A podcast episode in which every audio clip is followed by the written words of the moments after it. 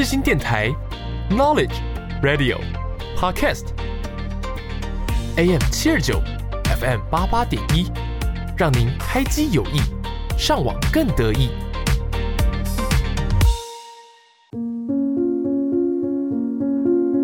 我是 Yuki，我是木头。你知道灵魂的魅力？你知道他们的故事吗？知道他们如何展现自己？你知道什么是不一样灵魂吗？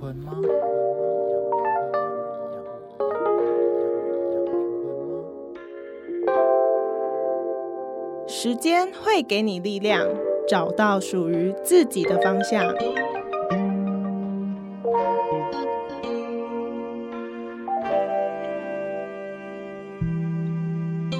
我们将带你一起从中成长，慢慢醒悟。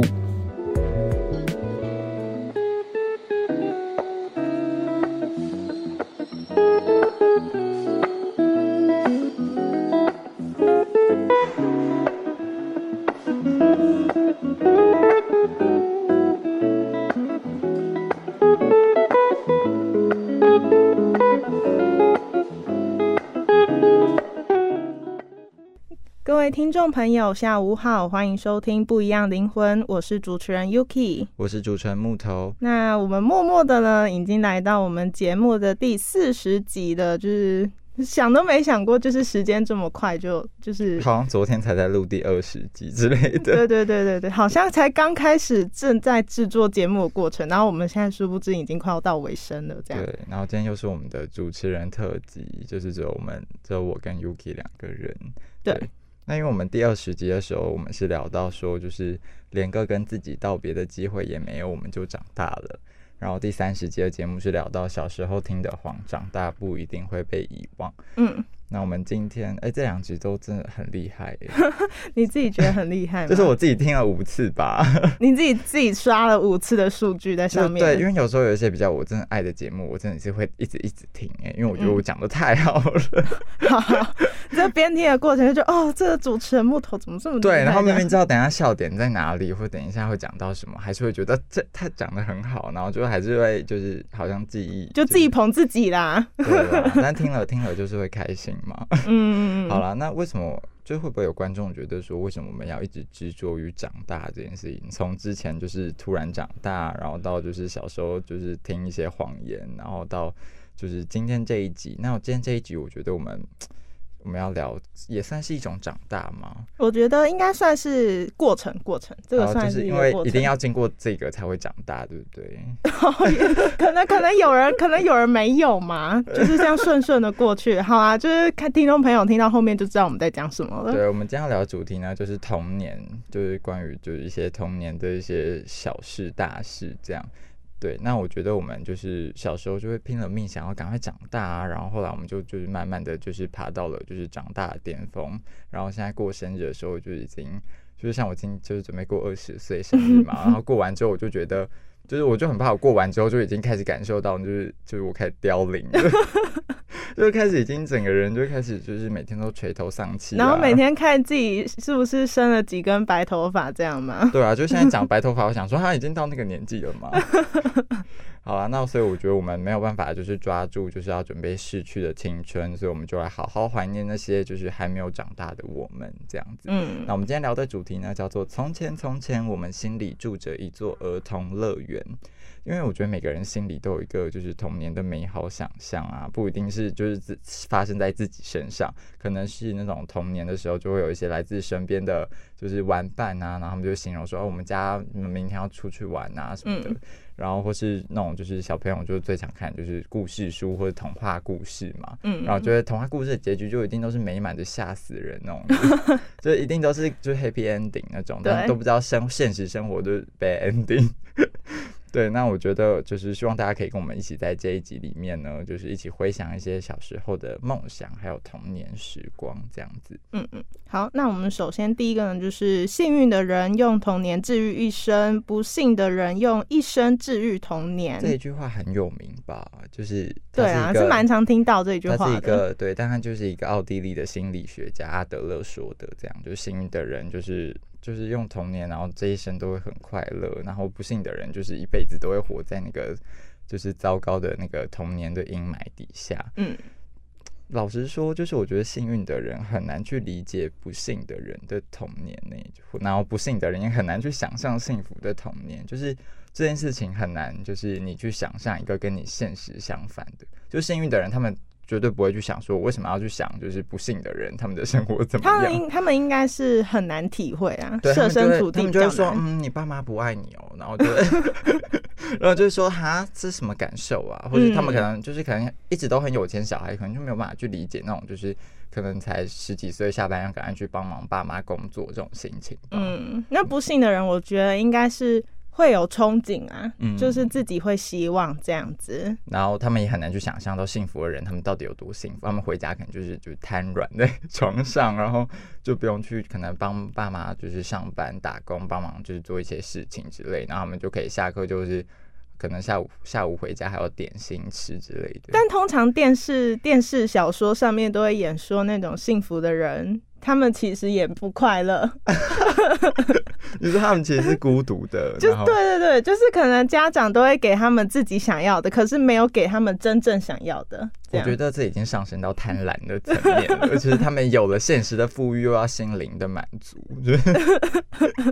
那如果那如果今天就是就是那种爸妈很忙工作，然后每天下课回家你就一个人，但是就是会有东西吃，然后平常要买什么，就是爸妈都让你买，还是你要过那种就是下课回家，然后要赶快去帮，可能爸妈开餐厅这里，你要帮忙就是做打杂啊，或是擦桌子啊什么的，然后。呃，就是营业呃打烊之后，然后还可以全家人一起聚在一起吃晚餐。嗯，我觉得应该是会偏后者比较多吧，就是家吗？就聚在一起的时间。你不用管，有没有听众，就可是你就是前面是进，就是回到家了以后，家里面都没有人，可是东西都准备好了，你你每次回到家，家里面就是空荡荡的，就是还还有点心啊，可是那个心理上面就会觉得哦，我好疲惫，然后回到家里面又是面对自己一个人，然后可能看电视吃点心，哎对对对对快乐哎，还是快乐的吧。但是还是我觉得应该心理上面还是会觉得很空虚、啊。好啦，我觉得他们就还是一个是互相会羡慕对方，但是他们可能就是都忘记自己有的那一块那一份快乐是对方想要拥有的。，对对对对对，那你认为你有一个快乐的童年吗？嗯，我觉得应该会算有吧，应该不会说没有吧。我觉得，我觉得有很多听众朋友在听这一句话，就是开始哭了。等一下，我觉得，我觉得我会说，我有一个快。虽然我昨天在想这一题的时候，我就直就是直接答有，然后我会我要想原因的时候，我想不起来。可是现在我好像知道，就是如果我没有一个快乐的童年的话，我就不是一个开朗的 Yuki 这样。所以你觉得你现在的开朗是来自于就是童年，是不是？应该是不是都从童年开始建立起来，就是那个个性的塑造啊？我觉得啦，我自己觉得，就是你待在怎么样的环境，难免都会影响到这个人的个性啊，或者是情绪啊之类的。但我觉得我自己应该算开朗啦。我觉得你算开朗啦，但是 那我想一下，我有没有一个快乐的童年？好了。我要哭了。没关系，先跳过，先跳过 我。觉得以以呃，算是有吗？嗯，我觉得要看童年，童年，你觉得童年这一段时间是几岁到几岁？就是国小啊，那我觉得是快乐的，那就好啦。就是童年那一段时间，我觉得我们的就是家庭环境啊，呐、对，因为就是那时候我们家，我觉得还算是一团和乐，然后嗯就是因为上之前有上一集嘛，有讲到说，就是我的就是阿公是在我的就是国国小。小六年级才就是过世这样，嗯。所以在国国小那一段时间，我觉得我们家的气氛整个就是那种就是三代同堂，然后气氛很好。哎、。那你们家真的是一个很大的家庭、对，我们因为我们家是那种大家庭，就是那种就是会有姑姑辈跟我们住在同一栋的那种，大，就是大概家里有十个人，然后家里就是会就是嗯感情很好啊，然后就可能吃饭的时候就会很多人，然后可能每天要看到人也很多这样。嗯然后其实，嗯，有时候会觉得人好像太多啦，但是现在可能现在想起来，因为家里可能现在已经没有这么多人了，所以想起来的话，会觉得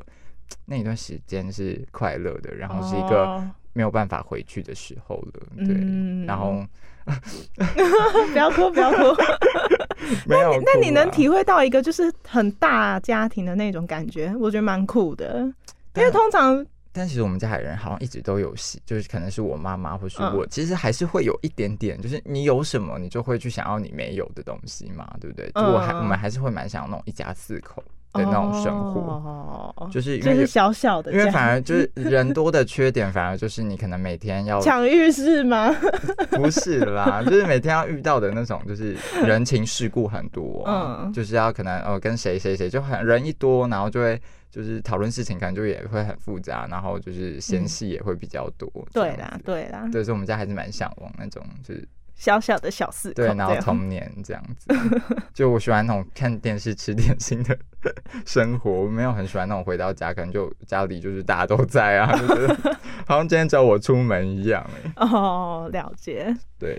所以你觉得童年影响你到现在最深的一件事情是什么？嗯，我觉得我讲出来的，我觉得很好笑，就是文词造诣这件事情。啊 就是我在国小的时候，五六年级这这期间，就是我们那个老师呢，就是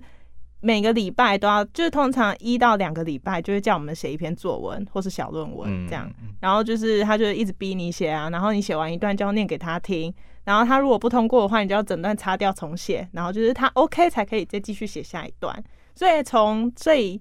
童年比较让我印象深刻，就是这件事情，就是影响我比较深，就是之后的国高中在写作文这方面，就是比大家略胜一筹这样。所以这是从国小开始培养的。对对对哦，然后还有就是从其实从一年级联络本上面不是都会有小日记吗？哦然后我每次，因为我们老师就有要求我们要写，然后我那时候还不知道怎么写，就是那种小文章，其实对一年级的人来说可能是需要培养的。哦然后我就每天回家就是跟我妈讲说今天学校发生什么事情，然后我妈就会叫我说哦，那你就这样写，我妈就会念给我听，然后我就写。啊，你你是好偷懒哦，你没有，然后之后呢，就是我我念我跟我妈分享学校发生什么事情，然后我妈就把它浓缩成一篇小文章，然后我妈念，我就写，然后之后呢就变成哦我自己写这样。哦，对对对对因为我觉得我的国小好像也是那种蛮长，是就是要嗯写日记，就可能别班就是可能在丙丁什么什么都没有要写，然后就就我们班要写，嗯，然后就是可能有时候就是安亲班什么的时候，然后就会发现大家的作业最后一项可能是数学作业，但我的就是数学作业写完之后还有日记要写。可是我，然后可是我觉得我的老师，因为他都一直夸奖我，他说嗯你写的太好了，所以我就会你知道很想写给成就他感看。，成就对，就是后来后来也是，后来国高中的时候也会有小小变得那个日记栏变得超小，然后我们国中的老师有时候就是会画画在上面，画他的小代表性的。图画在上面哦然后就觉得哦好可爱，然后就是之后每天为了想要看他的那个画，就是会去写这样，哎你好容易满足哦，是一个好知足的孩子。就是一种乐趣啊！就国高中升学的时候，就会觉得压力好大，这种就对我们来说可能就是一个小抒发。对啦，就是小时候满足，就是老师画了一个图案，或是盖了一个印章，就很觉得就觉得今天满足了，我被老师看到了。今天已经满足，现在现在就是盖甘之如饴。现在盖印章，我就会说不要弄脏我的布，知道吗？就说干嘛盖印章啊？对对对对对，好了，接下来我们要聊的呢，叫做“叛逆的小孩必有可怜之处”。这句话好难过，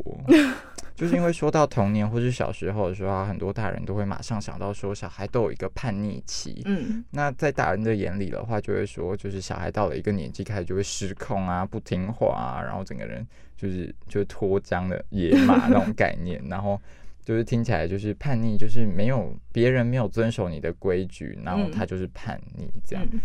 但是叛为什么我们的主题会说叛逆的小孩必有可怜之处呢？就是因为我觉得很多大人他们就会说，就是就是可能会骂小孩说你你是现在进到叛逆期是不是？你就是你现在是不听我的话吗？对啊，你怎么就是爱顶嘴了？嗯谁教你的？老师教的，是不是？然后 这个这句话，我们家都这样子。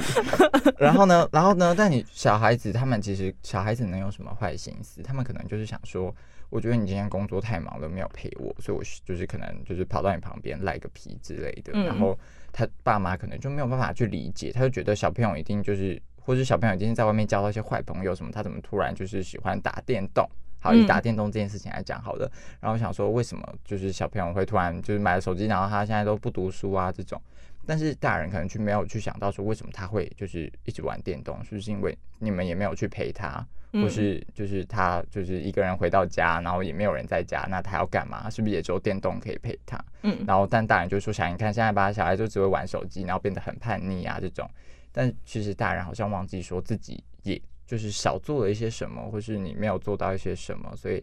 你就只好像觉得小孩好像到了一个年纪，就突然就蜕变成一个叛逆的人。但其实大人也就是忘记了一些事情。你讲这些怎么感觉好像你的亲身经历、亲身经历的改版这样子？没有没有但其实你不是打电动，你可能是做其他事情这样。没有，但因为我觉得这是很多小孩的写照，但因为就是你知道，大人他们就是因为那时候小孩，其实我觉得这件事情小孩长大了根本不会记得，但我觉得反而在就是刚好是小呃升小六升国中的时候，刚好是一个就是是一个很容易被忘记的时候啦。但是小孩跟大人之间的嫌隙，很多父母可能在国小的时候跟小孩关系都很好，嗯然后家庭呢，就是到了国中之后，可能就是会变得比较，我觉得老实说，我觉得你们可以去想想看，我觉得会比较疏远一点。也有可能是因为课业压力突然变得很重，然后你会花很多时间在功课上，然后你没有办法就是花，可能回家之后原本应该要一起吃饭的时间，你可能说哦，我吃饱，我赶紧去写作业这样子。嗯对，然后你就会觉得好像是，我觉得升国中是一个就是很容易跟就是小孩跟家庭脱钩的一个时候，但那个时候我觉得小孩还是需要很多的关爱，所以很多人说国中就是叛逆期，然后国中很多人会变坏，那是因为我觉得那个时候有很多的家庭已经忘记了自己就是照顾小孩的本分，或者你觉得小孩够大了，可是你又不放手，嗯，所以小孩小孩跟父母的处境就会很尴尬，中间就有一个拉扯的状态。对对对，然后就是互相不理解，然后就会慢慢渐行渐远。到高中的时候，可能很多小孩就开始讲父母的坏话，嗯，有吗？是你吗？不是我，不是我，然后就会就会这样子，所以我觉得很可惜，就是在国中那个时候，如果父母有多关注一点小孩，或是发现哎、诶小孩要长大了，那这可能是我最后一个可以认真陪他的时候了。嗯对，因为到国中可能开始假日出去玩，他呃跟朋友出去玩的比例比跟家庭出去玩的比例还要多了。嗯所以就是那个时候，我觉得父母好像可以在就是多挽留一下。那因为到高中的时候，小孩可能真的不太会特别想要跟父母出去，因为那时候朋友 都说：“哎、我们去逛街啊，买衣服啊什么的时候，嗯，就是比例会更高。”所以这这时候我觉得高中了也不用去特别管他，但是国中的时候好好去珍惜一下那三年这样子。好啦，那我你是在说你自己是不是？我 你说今天这一集实话，，我今天这一集真的是就是。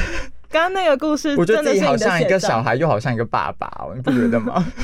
就好像一个心理医生。好了，那我现在问你好了，你觉得童你童年是一个叛逆的小孩吗？嗯我觉得我超乖耶，超级乖的那一种你，你觉得你做过最坏的事情是什么？最坏哦。我觉得是殴打外婆。我觉得不是在我叛逆期的时候、哎，就是我，我觉得我就是想起来最最坏的事情，就是一年一二年级，我忘记是哪一个年级的时候。嗯然后，因为学校都有福利社，然后那时候我又很喜欢有造型的橡皮擦，啊，你知道那个吗？对，然后就是可以拔起来的啊，那种。什么草莓啊，然后它地头跟果肉可以分开。对，然后或者是便当造型，然后啊它里面的饭都可以拿起来。呃那种。然后我那时候就很喜欢那一个，然后呢，我就是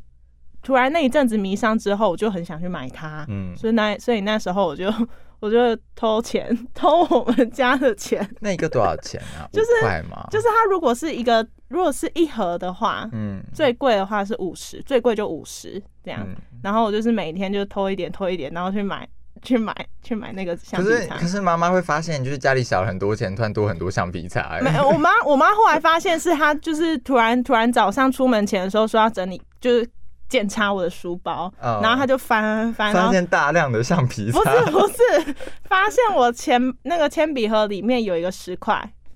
十块，，对，很合理啊。我就偷十块，然后就可能十块二十块这样就偷，然后呢，然后个然后那一天就被我妈发现，他说你怎么有十块？对，然后我就说我拿的，然后就因为要上课嘛，所以就只能先送我去学校，然后回来的时候，我妈就开始噼啪的念念骂我，然后问我说你到底偷了多少钱，然后叫我把我买过的东西都写下来，多少价格，这样全部写下来。然后就写了两百多的橡皮擦，这样。没有没有没有，然后那时候的价格是一百八，一百八十块的零钱其实还好，真的吗？我觉得还好。我那阵子还因为我们家就是五十块会收集起来，然后我妈那时候我还印象很深刻，是我妈那时候在客厅睡觉，然后我为了要买那一盒五十块的造型橡皮擦，我就偷偷的就是去转开那个五十块的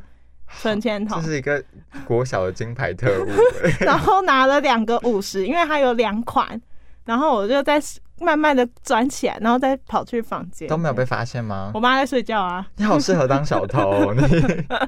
你是一个好小偷，你对我那时我觉得我最坏最坏想起来的应该就只有这件事情。这个一百八十块，因为如果你是偷到三万块，我觉得就蛮过分的。没有没有没有，郭晓没有那那才偷一百八十块买几块什么？好啊，这是教育层面啦。对啊小朋友就是试试着应该要去跟父母沟通这件事。该骂一下，确实该骂。但但为什么为什么小孩就是连十块都不敢跟父母说？妈，你可以给我十块吗？是不是？哎，父母是不是也有责任？等一下这十块，就是我妈会说，那你十块要拿来干什么之类的。但是我觉得，你就说橡皮擦没有了、啊。我觉得合理啦。我这偷的行为本来就不对啊哦，，对啦，不这个用帮我讲话，我愿意我还挨开始骂。妈妈，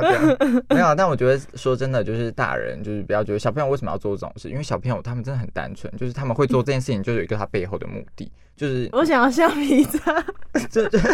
就只是因为他写错字啊，不能擦掉啊，用手擦，老师又说好脏这样，那他们是不是只能偷钱去买橡皮擦，对不对？那为什么小孩连买橡皮擦都不敢跟妈妈讲，对吧？就没用啊。那橡皮擦就我现在都还留着，那橡皮擦买赃物哎，你干嘛不赶快丢掉啊？你为什么要把那些证据留在身边？好好笑。好了，所以为什么一个小孩会叛逆？我觉得就是这样，就是就是他们少了跟大人沟通的桥梁，然后有一些事情可能就这么单纯，然后可能也就是还有十块二十块是，但是 小朋友不敢讲，但是大人就是其实对我觉得对一个大人来说十块他们真的没有在 care 吧？应该啦，但那种低年级如果不好好教育一下的话你，说现在这还好是一百八十块的时候就发现了，是不是？到时候一对百八十万连祖产都拿去被抵押，对，直接抵 有一天回到，家，发现自己抵押家里被查封了。抵押一间福利社。对啊，就然后就是因为橡皮擦惹的祸，好啦，对对对很不值得。好啦，接下来呢，我们要聊的呢叫做“如果我的梦想不只是一篇作文”，因为我觉得我的梦想好像是一篇大家应该就是国小一二三四年级以前应该一定会写过的一篇作文吧。一二三四五六，啊、就是反国小时候 一定会写到，然后那时候呢，老师可能在举例的时候就会说，有人会说，可能班上会有一种班上可能一号同学就会说我想要当太空人，二号要当科学家，三号要当总统，这种，就这几个应该是蛮常出现在那个的热门人选吧。嗯，对，然后那啊这是这那时候你会想说这篇作文然后意义没有很大，因为就长大来看啊，就觉得那篇作文就是一个天马行空啊，就是有点像是在抓周，抓什么自己根本也不知道，然后自己写了什么，那时候也只是就可能昨天看了总统，然后今天就写总统这样子。然后可能昨天看了阿姆斯壮的那种就是故事，然后今天就写太空人，所以他其实就是没有人会知道自己在七八岁的时候想要做什么吧？不然为什么十三、十四岁的时候国高中还要开始做性向测验，对不对？七八岁是大概在国小一二年、一二三三年、二三年级差不多。是吗？不一年级吧？就是那时候，谁会知道自己未来要干嘛？你就觉得我现在是一个快乐的小孩，我的职业是小孩，然后快乐的学生，然后每天可能跳跳健身操啊，然后就觉得今天可以回家，好累哦，这样。然后溜滑梯溜到，就觉得今天的数学课好像有上到这种概念，就是你可能根本不知道自己在干嘛，这样子。嗯对，好啦，那我现在问你，一句小时候的梦想是什么？嗯，我在三年级之前的时候是。就是你刚刚说的，就是太科学家或是老师，我会想，我那时候会想要老师，是因为我想跟老师一样打勾，然后写一百分。哎、我必须要老实讲，我也有，我也有然后我回家想。，我回家就是可能会拿以前的考卷，就是可能要丢掉了，然后我就会在上面打勾，然后写一百分。不然就那那张那张考 那那张考卷其实是几分？我忘了啊、但就是那就是会随便拿几张纸，然后跟老师一样打一个很漂亮的勾，不然就是跟老师写一个很漂亮的草写的甲哦，甲上，对啊，我记得我国小的时候好像有一个老师，然后他就是他会打一百分之外，他会写一个 OK。然后你也会写我每次都在学他写 OK，因为他 OK 很酷，就是写的很漂亮，然后怎么写都学不来。对然后，然后，因为他有时候就会叫我说，你可以去帮忙改一下，因为我们班都是那种写最快第一名的人，嗯然后可能去帮忙改作业，对对，后面可能就是你知道二三四五六七八九名都会写的差不多时候，那我就是你知道出类拔萃，然后就会写的很快，然后可能比大家快个十分钟吧，嗯。然后突然老师桌上就多十几本本子，他就说，哎、那个维俊你可以过来帮我改一下吗？这样，我就说，哦，好啊，然后 然后因为你知道，就是我都会学他，然后就会想说就打勾嘛，嗯。然后因为他都会就是他改完就是那种就一百分他就直接打 OK，然后如果是那种九十几分那种订正完他也会写 OK，反正就最后一定要有一个 OK 这样子。你也会写，然后我就那时候就觉得我写的 OK 很丑，然后就觉得他写的很好看，你就然后？很像，我想说我一定要学老师。我有一天回家认真去学怎么写 OK，嗯，后来学到我觉得超像，学到同学分不出来，然后我想说想透了。你就觉得很赞。我之后改本子，我都以为自己是就是班导，我就想说，然后就改完就嗯，今天嗯这个同学写的很好我，OK 的。但是 但是后来我自己是到三四三年级之后就很确定我要当主播，哦，三国小三年级，对对对对对太快了吧？真的真的真的。然后后来就一直坚持坚持坚持，然后就是走新闻系这样。但是呢，但是因为我那时候会想要当主播，只是很单纯原因是因为那时候早上看新闻的时候，我就跟我妈说那主播很漂亮，就是王淑丽啦。哦，我知道，我知道，对哎，我们家也很喜欢看她，她讲话很很就是就是说 k 层喽，这样。我们他讲话很有那种就是活力。姐姐姐姐对对对对对对，姐姐 姐姐。姐姐姐主播姐姐，对，然后我妈就说，你如果想要当主播的话，之后就是也可以这么漂亮，就是会有人，就是公司会提供你衣服，然后帮你化妆，然后你就可以上去讲。然后那时候之后，我就觉得哦不错哦，奠定了你的梦想，对对对，就一直是到现在。可是目前下来，就是我我得到了这个东西，我哦确实进了新闻系。其实那时候在填繁星的时候，我是民传、国贸跟世新新闻在选。嗯，然后差蛮多的。我那时候本来要去民传、国贸，嗯，然后后来就是我犹豫了很久，最后才突然想到王淑丽，然后没有没有没有没有没有没有没有，后来就是后来就是觉得啊，就是我既然之前都坚持那么久，我为什么要在最后，然后突然转风向，对机会已经到手了，我只要哦填世新新闻，我稳上。只是名传国贸，我当然也上得了，哦，只是这两个就是你说考虑未来吗？对对对对对对对，哦未来层面上面就是有很大的衡量。所以后来你在现实跟未来呃梦想，你还选了梦想，对，可是现在就是后悔？没，就是觉得好像其实没有像以前一样那么有热忱啊。真的假的？你说对现在吗？对对对，现在。以前我很有热忱，以前就是我只要进到新的班级，没有多久，大家都知道，甚至连老师都会知道说，哦，邱雨琪之后想要当一个记者。哇塞！可是我就是很就是很明确的目标，就是然后任何比赛只要有关对于记者啊或者突破自我那种展现自我，我都会很努力的去参加。所以不管有什么比赛，老师都会请我去。然后现在就是觉得就是没有以前一样那么就是哦，我想要当记者这样。好可惜哦。嗯，现在啊，好了，哎，那我我那我还是要讲一下我为什么会我的小时候梦想哈。我小时候梦想呢，就是就是也是当记者，但我大概是到国中的时候才发现说自己想要当记者的。然后后来到高中的时候，我其实默默都一直有在往这个方向走，就当什么校刊呃进进入校刊社，然后在一年当校刊社长，嗯然后到第三年的时候啊，然后就当什么就是那种班联会的摄影之类，就是想说把就新闻类似的技能都学一学一轮这样子。嗯然后后来就是中间有参加一些什么小比赛之类的，反正就是